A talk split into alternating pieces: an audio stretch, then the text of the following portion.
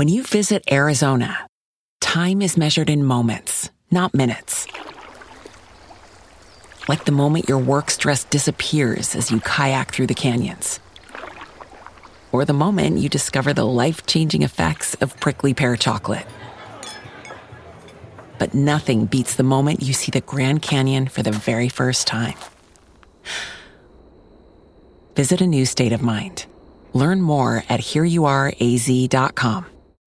When you need mealtime inspiration, it's worth shopping Kroger, where you'll find over 30,000 mouthwatering choices that excite your inner foodie. And no matter what tasty choice you make, you'll enjoy our everyday low prices, plus extra ways to save, like digital coupons worth over $600 each week. You can also save up to $1 off per gallon at the pump with fuel points. More savings and more inspiring flavors make shopping Kroger worth it every time. Kroger, fresh for everyone. Fuel restrictions apply. Привет, это Кристина Вазовский, и вы слушаете «Извини, что голосовым» – подкаст о современном этикете. Второй сезон посвящен культурным особенностям разных стран.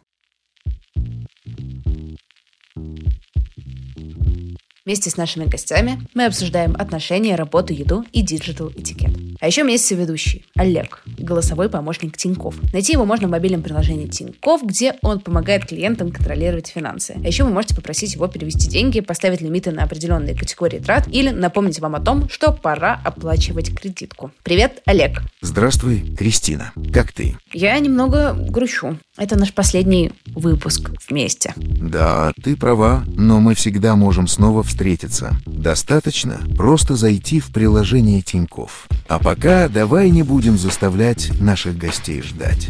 Согласна. Эксперт сегодняшнего выпуска Полина Фомина. Историк, одна из основательниц инстаграм-блога о Париже «Короли и капуста» и ведущая подкаста «Париж наяву». И мы с Полиной отправимся во Францию. Поехали! you Полина, привет. Привет, Кристин. Сколько ты уже живешь в Париже? Я первый раз приехала в Париж в 1997 году, когда многие слушатели, наверное, еще и не родились. В ровно в день гибели принцессы Дианы. А живу я вот в Париже, так чтобы живу, примерно с 2009 года. Ты помнишь, что тебя, или там в свой первый приезд, что тебя больше всего удивило на контрасте, когда ты приехала во Францию? Тут же ведь какой момент? Люди приезжают во Францию по-разному, поэтому их нужно, наверное, сразу поделить на категории, да? Я приехала, потому что приезжать не собиралась вообще. Я приехала сразу после Америки, в которой я жила в формате Burning Man Festival, там, значит, Нью-Йорк, Сан-Франциско, траля-ля. И приехала я за большой любовью, потому что муж мой француз, и так мы с ним решили, что из всех мест, где я жила, выбирая, а жила я изначально в Петербурге, я родилась в Петербурге, потом жила в Америке и в конце концов оказалась во Франции, из всех этих мест, выбирая, проще всего для нас на тот момент было выбрать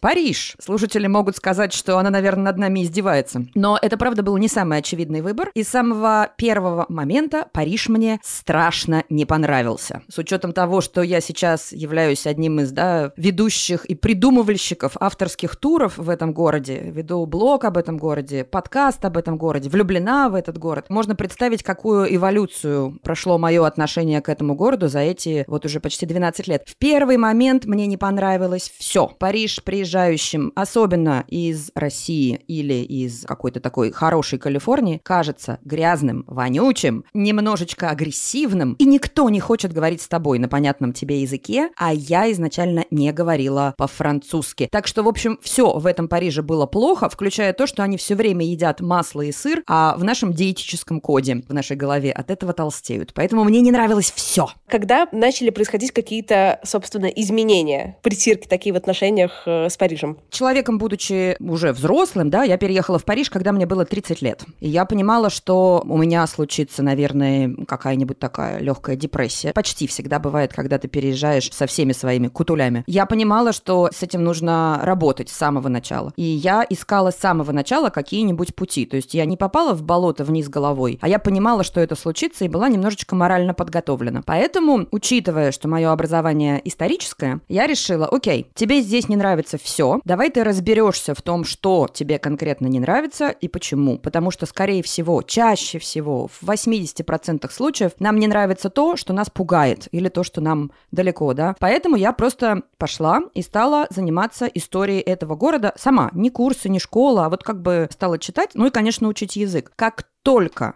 первый же момент кто-то, кроме моего мужа, с которым изначально мы всегда говорили по-английски, но кто-то франкофон понял, что я от него хочу на вечеринке, и рассмеялся моей шутки, мне тут же стало легче, и город повернулся другой стороной. К лесу задом, ко мне передом. Другой вопрос, что прошло достаточно много лет. Не лет, а месяцев. На адаптацию мне понадобилось, ну, может быть, ну, месяцев девять. Как хорошая такая, знаешь, беременность. Выносила, значит, и родила любовь к этому месту. Ну, и история, когда ты начинаешь понимать, что это? Зачем это? Почему здесь грязь, а здесь Эйфелева башня, которую некоторые французы до сих пор ненавидят и называют в лучшем случае, значит, железной спаржей, а в худшем случае фалоимитатором? Так вот, когда ты понимаешь, зачем она здесь, даже если она тебе не нравится, ты начинаешь к ней относиться с такой, как минимум, симпатией. Так же произошло с моим отношением к Парижу и трансформация его постепенная. Язык и понимание как бы вот духа места, гения места. Расскажи вот про, про гений места. Какой гений в Париже? Это очень не похожий для меня на все города город из всех городов, в которых я жила. Это город очень маленький размером своим. Его можно, как бы это ни было странно, пройти пешком часа за четыре по диагонали. Город представляет из себя такой кружок, поделенный сеной пополам, да, и вот это вот весь радиус будет, ну, километров семь с половиной восемь из центра от этого самого нашего злосчастного Нотр-Дама. В этом городе есть несколько разных городов и, соответственно, несколько таких ощущений города. Безусловно, есть классика. Средневековый центр 19 века пышных магазинов, город барона Османа. Есть в нем еще очень сильный такой вот революционный дух, который во всем отражается и до сих пор присутствует, потому что французы всегда очень любили революции. Французы до сих пор, даже во время нашей пандемии текущей, да, французы оставили за собой право ходить на демонстрации и манифестовать. Это было очень смешно. Во время ковида, например, мой муж с моим сыном ходили на манифестацию в масках. То есть так-то вообще ограничения на час от дома не отходим. А тут 10 тысяч собрались в масочках, поманифестовали и вернулись домой. И это тоже дух города. Без этого Париж представить нельзя. Париж такой город, в котором очень развито общение. Оно светское, оно может не нравиться. Я вот вообще не была до поры до времени любителем и специалистом по small talk, да, вот таких вот незначительные разговоры. Но в Париже очень просто разговаривать с людьми. Зацепись с любой старушенцей или велосипедистом на улице, и они могут провести с тобой два часа, даже если ты коряво говоришь, что-то пытаясь тебе объяснить, поспорить, рассказать. То есть вот это вот бла-бла-бла французское, постоянные разговоры, это тоже часть такой вот культуры городской. Помимо всего прочего, это, естественно, очень очень артистический город. Я о том, что из многих европейских городов Париж вот сейчас сохраняет удивительную свежесть и живость, например, в граффити искусстве. Здесь очень много стенсилов, здесь трафаретом нарисованных вещей на стенах домов. Здесь очень распространена эта культура, есть целые генги, и причем она такая художественно-фигуративная, что значит, люди пытаются картинки на стенах домов изображать или располагать, а не просто теги своих каких-то там групп. Это очень такая вот живая струя, и когда ею проникаешься, это симпатично. Вот это все вместе, такая история, постоянные разговоры, художественная часть и, конечно, еда. Париж можно представить как гигантскую тарелку или гигантскую печень, перерабатывающую все эти продукты, которые мы едим каждый день. Это очень важная часть составляющей города, это важная часть ежедневной жизни. Стандартный парижанин обязательно выходит на обед, это как минимум полтора часа, и вот там эти американские перекусы бутербродом перед компьютером компьютером это скорее редкость, чем правило. То есть получается вот все вместе, да, с одной стороны революционеры, с другой стороны со стаканом и дымящейся тарелкой всегда. Есть такой смешной анекдот, помните Александра Дюма, написал «Три мушкетера». Дюма участвовал очень много в разных революциях в 19 веке и писал дневник. И вот он, значит, пишет. Революция 48 -го года. Он там куда-то пошел, где-то куда-то со всеми бежал, достал ружье, строил баррикаду. В 6 вечера посмотрел на часы и сказал, ну что, сейчас нужно заканчивать революцию и пора идти в ресторан обедать. Так сделал и он, и половина его соратников. Они прервались на обед, потом, значит, продолжили с баррикадами. И вот в этом, на мой взгляд, вся такая живая, очень активная душа Парижа. Давай поговорим немножко о корректности во Франции, а именно об отношениях, например, к иммигрантам, об отношении там какой-то современной культуре, политической корректности и так далее. Есть ли у тебя какие-то здесь наблюдения? У меня два паспорта, и я сейчас являюсь такой же француженкой, как и все остальные. Во Франции очень специфическая система, не всегда понятная русскоязычным, определение того, кто есть француз. Французом с точки зрения государственности является любой человек, у которого есть французский паспорт.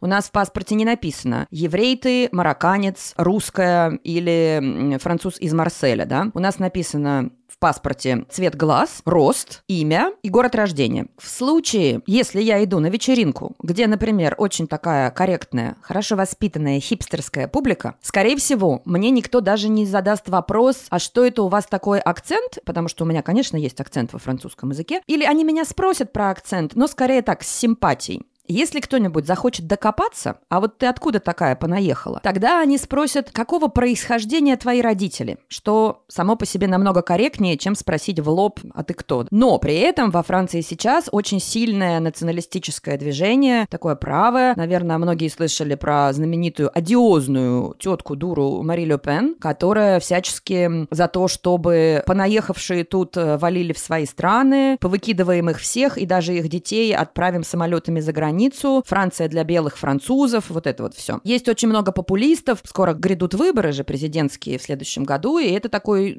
жесткий вопрос. Есть истории про то, что где-то кого-то на национальной почве побили, но это можно всегда протестовать в суде, и с точки зрения как бы государственной машины национализм очень сильно карается, да, за него можно получить и штраф там, и за разжигание розни можно получить. Как это все в быту совершенно по-разному. К сожалению, в свое время, в 50-е годы, которых никто из нас, слушающих этот подкаст, конечно, не помнит, была такая штука. У Франции было много колоний, в том числе в Северной Африке. И оттуда везли людей на работу во Францию, на материк, чтобы они работали на заводах. Этих людей, особенно вот из Северной Африки, очень часто селили такими поясами вокруг больших городов, где нужна была рабочая сила. Получилось, что люди оказались в построенных специально для них гетто, и изолировались. Я, например, живу на севере Парижа. Здесь раньше были такие смешные районы в конце 19 века, где делали прекрасные вещи, типа там заводики по производству абсента. А потом тут понаставили всяких заводов, производящих бетон, например, и на них работали очень много вот ребята, приехавшие откуда-нибудь на заработки. Они оказались выселены на окраину и в результате изолированы от общей культуры. То есть их дети не ходили никогда на экскурсии в Лувр, грубо говоря, и как бы не адаптировались таким вот естественным естественным образом в среду, хотя школьное образование всячески это пытается сделать. Поэтому национальные вопросы, они периодически возникают. А что вы тут все мусульмане? А что вы тут все понаехали к нам, валите к себе в Алжир? А что вы, цыгане, путешествуете, значит, э, по нашей солнечной Франции? Но умные люди понимают, как с этим бороться. С глупыми людьми мы ведем разговоры на эту тему. А кто не поймет, тех самих выселим. Шутка. Когда я получала образование в Лондоне, у нас был очень большой блок про post-colonial studies, да, и там был прям такой такой термин, я не знаю, если на русский перевести, это постколониальный стыд. Культурный стыд за само наличие колонии и колониальное прошлое имперское. Есть ли такие истории во Франции или наоборот, это как условно в России, которая тоже, да, с колониями бывшими, есть за это до сих пор гордость во Франции? Какое к этому отношение вообще? Очень разное, но я понимаю, о чем ты. Постколониальный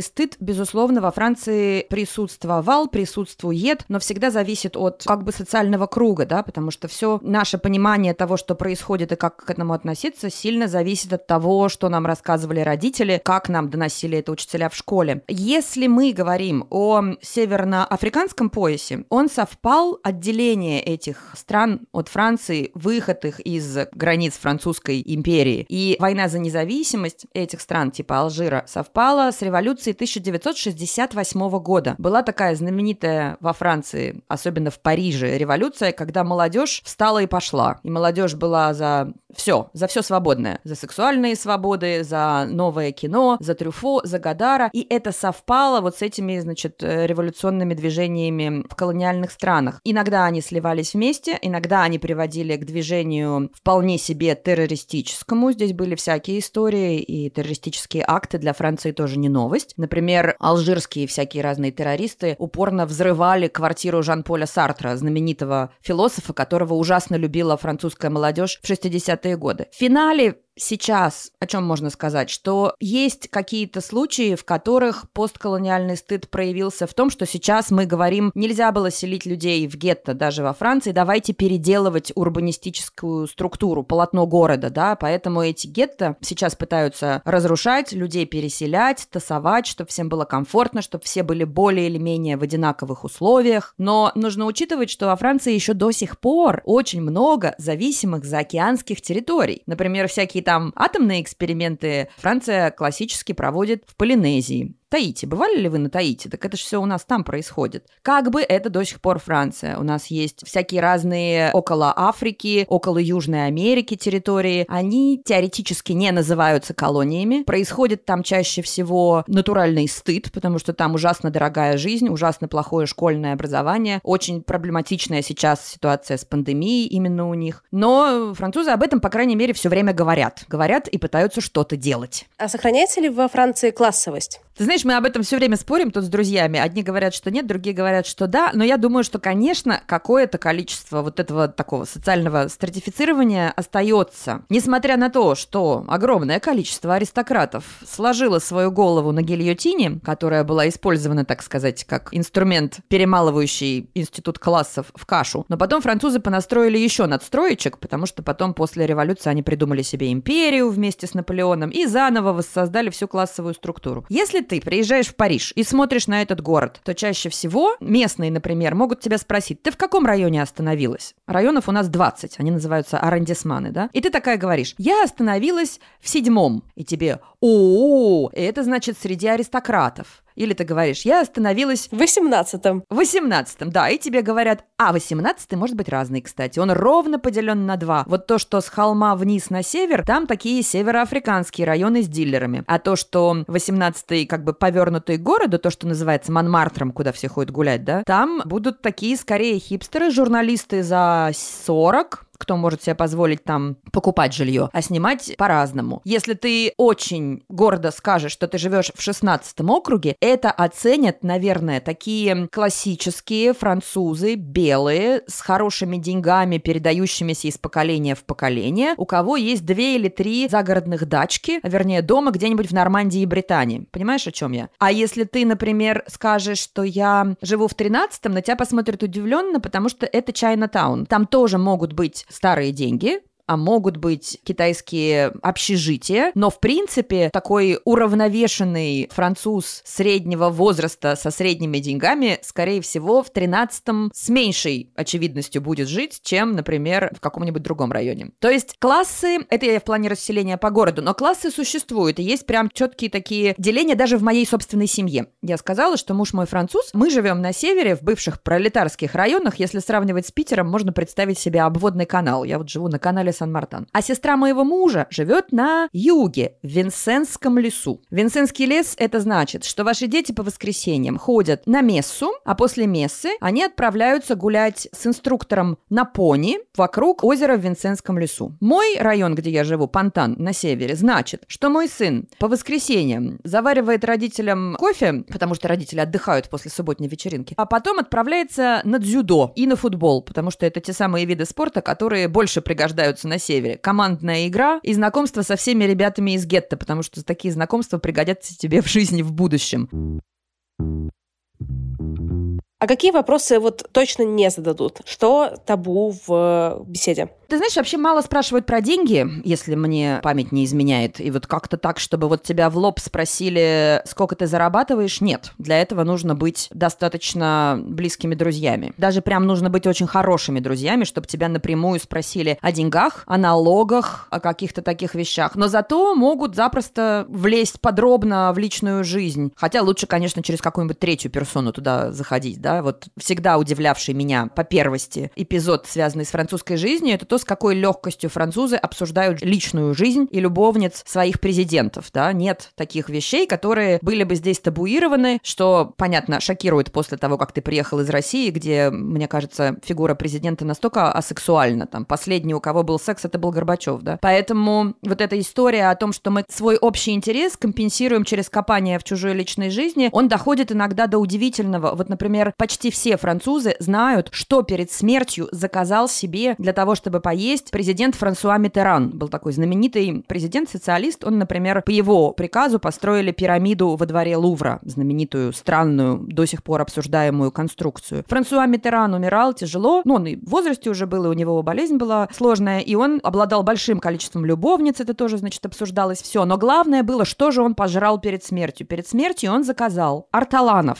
Ты знаешь, что такое арталаны? Нет, не знаю. Перепелки какие-нибудь? Хуже. Значит, мы берем птичку маленькую размером с воробья. По-русски, мне кажется, это называется овсянка, но еще это называется и арталана. Можно забить в гугле овсянка арталаны посмотреть. Вот эту маленькую птичку мы берем, топим ее до смерти в коньяке, после чего фламбируем, то есть поджигаем, и прямо тут же в мисочке подаем вместе со всеми мозгами и потрохами человеку, который желает ее вкусить. А он прикрывает свою голову и мисочку, как ингалятор, салфеткой, сначала вдыхает вот эти ароматы жареного мяса в коньяке, а потом это все дело ест с хрустом, раскалывая зубами черепную коробочку несчастной птички. Сейчас эта штука занесена в Красную книгу. Их есть нельзя. Можно найти контрабандно. Но нельзя. Даже тогда, когда Митеран себе это заказывал перед смертью, это уже входило в Красную книгу, и как бы официально этого нельзя было потребовать к столу. Но Митеран попросил, как умирающий король практически, ему принесли, и это стало темой, которую французы обсуждали бесконечно и до сих пор обсуждают. И вот мать моего мужа рассказывает об этом моему сыну, то есть как бы своему внуку, как важный исторический факт. Это потом формирует их вот вообще общее... Ну вот в семье вот мы делимся историями. Вот такой историей мы поделились.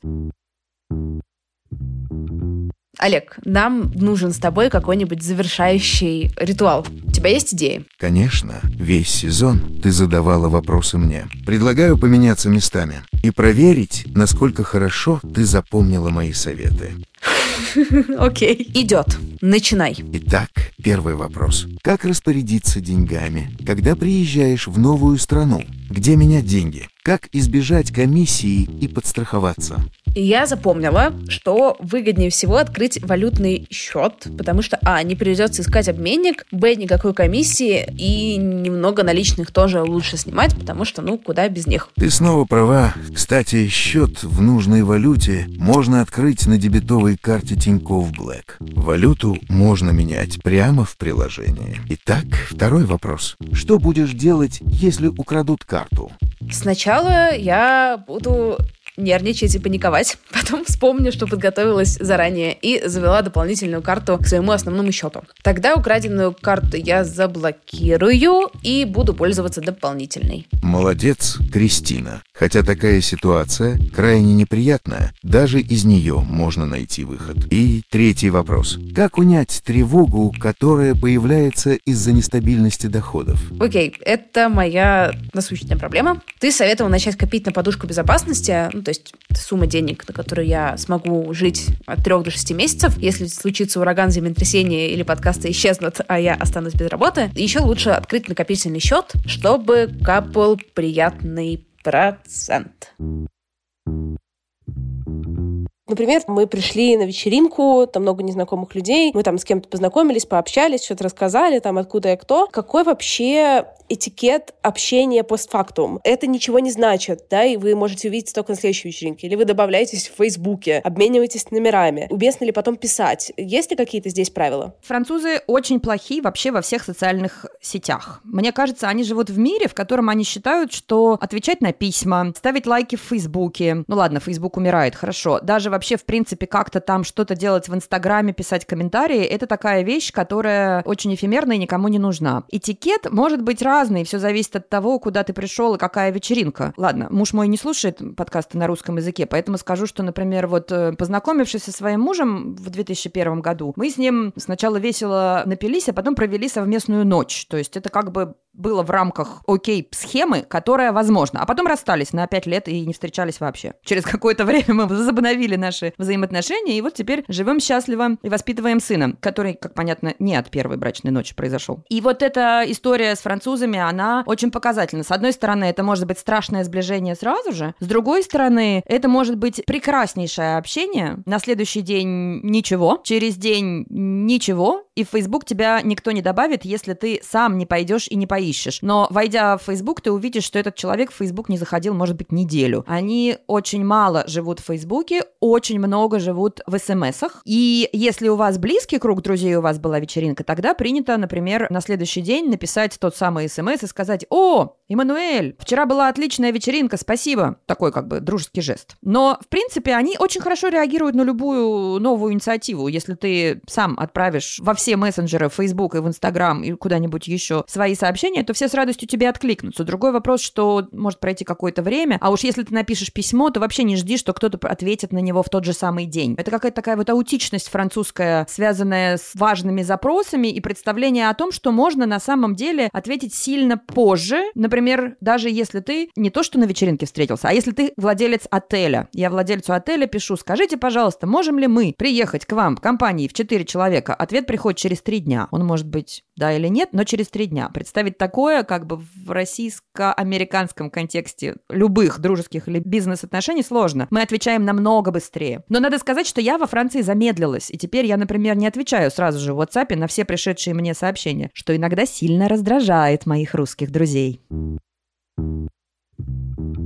Скажи, пожалуйста, одну вещь, которую вот если ты сделаешь, как в приезжий в Париж, которая точно выбесит любого француза. Есть две вещи, которые выбесят француза, но это будет как бы специфичный француз, но в любом это выбесит того француза, который работает в этом месте, о котором я сейчас скажу, и это очень сильно удивит любого француза. Две вещи. Значит, если вы, приехав во Францию, в Париж, куда вы отправитесь в первую очередь? Естественно, вы пойдете в кафе. И вот если вы в кафе попросите принести вам к багету или к булке масло, вы удивите всех. Это просто будет такое расширенные глаза, богатая мимика на лице окружающих французов и уж тем более официанта, потому что багет с маслом есть не принято, кроме как на завтрак, и попросить масло на обед тоже не принято. И это такой как бы не то что мавитон, вам его принесут, но будут очень сильно удивлены. А вот чем вы их выбесите в этом же самом кафе абсолютно точно, это тем, что вы попросите у них пароль от Wi-Fi. И вот тут держите меня семеро. Если вас не обругает официант, который скажет, что какого хрена вы что пришли к нам сюда э, интернет проверять, то вы просто большой счастливчик. Самое-самое большое оскорбление для заведения попросить у них интернет, и вы очень сильно удивите своих французских сопровождающих, потому что,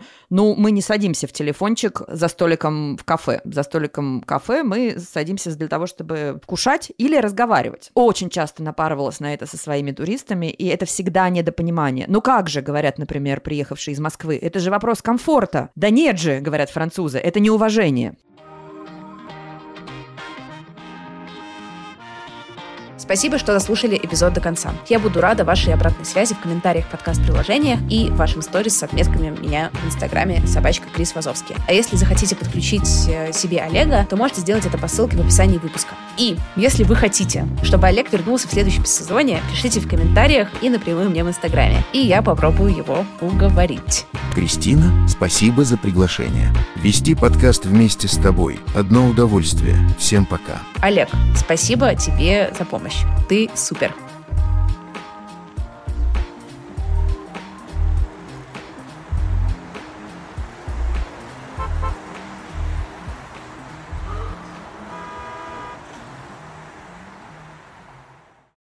You know how to book flights and hotels. All you're missing is a tool to plan the travel experiences you'll have once you arrive. That's why you need Viator. Book guided tours, activities, excursions, and more in one place to make your trip truly unforgettable. Viator has over 300,000 travel experiences to choose from. Everything from simple tours to extreme adventures and all the niche, interesting stuff in between. So you can plan something that everyone you're traveling with will enjoy. Real traveler reviews give the inside scoop from people who've already been on the experiences you're considering. So you can plan with confidence. Free cancellation helps you plan for the unexpected. And 24 7 customer support means you can travel worry free. Download the Viator app now and use code Viator10 for 10% off your first booking in the app. Find travel experiences for you. Do more with Viator.